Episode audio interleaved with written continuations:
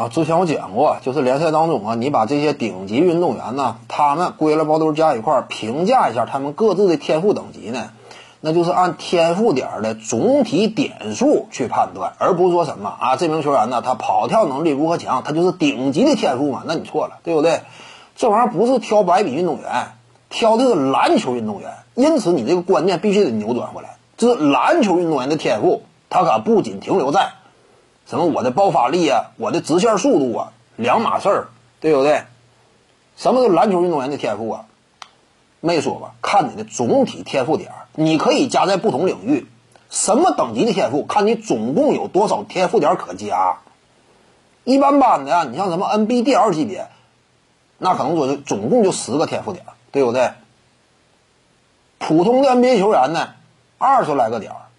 顶级巨星的话，超级巨星，你像勒布朗詹姆斯这种的，那就是五十个点儿，就是属于满级的。你像其他的呢，呃，放眼历史，你跟詹姆斯比的话，尤其考虑到他的耐久度，因为这个也属于呃天赋点的一部分，可能说就是加在了耐力层面，对不对？哎，加在了这样有抗折损的层面，再加上他的顶级的爆发力，配合上他突破一星四射的这种打法。顶级就是五十个天赋点，这是勒布朗詹姆斯拥有的。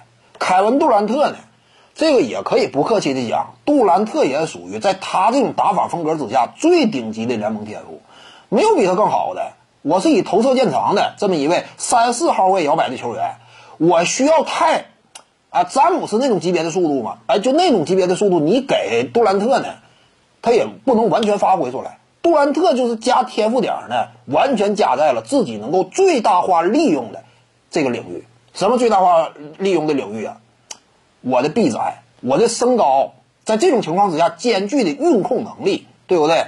远射这块啊，中距离投篮，哎，把这方面发挥到了极致。这是杜兰特的天赋点，就在这一领域，这种身材的小前锋领域，没有比他天赋点更高的，就你是找不到的。什么拉里伯德之类，比杜兰特差多了。杜兰特呢，别看说跑跳能力不是很强，但是他的天赋呢，基本上也属于五十点层次。斯通库里现在判断呢，呃，也是属于差不多啊，就是五十点。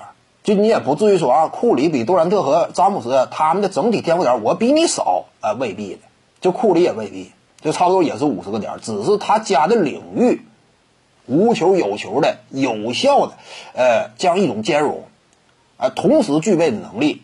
尤其是持球的远射威胁这块，挡拆能力施加给球队的团队 buff 的意义，这就是有不同的属性。杜兰特呢，更多的点数加到了个人表现这块儿，但是库里呢，他可能说，哎，加天赋点的时候呢，更加倾向于我施加给团队的影响，而是被动的技能相对加的多一点。这就是库里，但是也是联盟顶级。为什么联盟顶级呢？掀开了小球时代嘛。就他的横空出世，率领一支原本不被外界看好的投篮大队，对不对？金州勇士，结果呢，连续五年闯进总决赛，就这种影响力，在这一百呢，那基本上也是属于五十个天赋点级别。